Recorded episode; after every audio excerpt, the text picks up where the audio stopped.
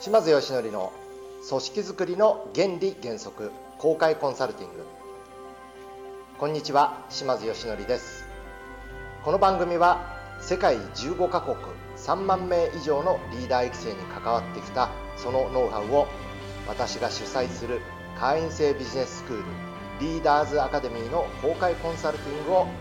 皆様にお届けしている番組です。それでは本日の番組もお楽しみください。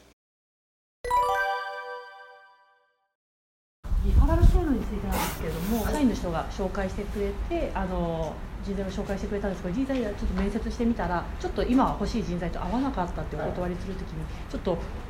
その社員との人のモチベーションがせっかく人を紹介したのに。いい人だと思って紹介したのに採用しなかったですとかあとその人同士のこう友人関係に何かひびが入っちゃうんです入っちゃうかもしれないとかいろいろちょっと考えるとなかなか進めるのが怖かったりとかしてしまうのでなんかそういうことが起こらないようにするために導入する時の注意点ですとかありましたら教えていただきたいんですけども。えっとですね、あの、えなんていうんですかね、えー、もし本当にやられるんであれば、こんな採用の仕方をするからみたいなことではなくて、ちゃんとね、制度として確立して、え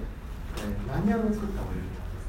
で。そのマニュアルの中に、紹介してもこういうことがあるんだよとか、こういったことも起これるんだよとかいうことをしっかり落とし込んで、それで、えー、その社員にしっかり説明会を開いて、で内容を理解してでその上でしっかり紹介してくださいねということで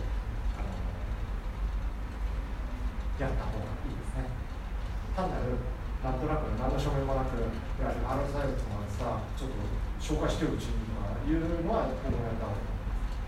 制度化してマニュアルにしてであの紹介例えばさっき言ったようにあのもし紹介をしてくれたらまずは紹介してくれただけで一時金としてえー、紹介料としていくら社員に報酬を出します。で、えー、っと採用が実際決まった場合にはプラス例えば5万円出しますとかもしくは4万円出して合計で5万円をあの採用協力費みたいな感じの報酬金として、えー、社員の誰でも出します。形でもう全部そういうのを明記してで制度として確立して提示した方がいい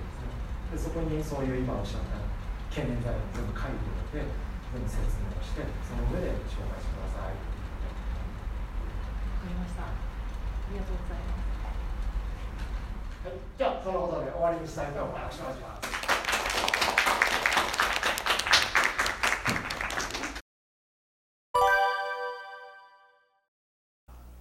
本番組の「特別プレゼント」というタイトルの中である非売品の皆様のお役に立つツールや情報を特別プレゼントという形で皆様にお届けさせていただいております。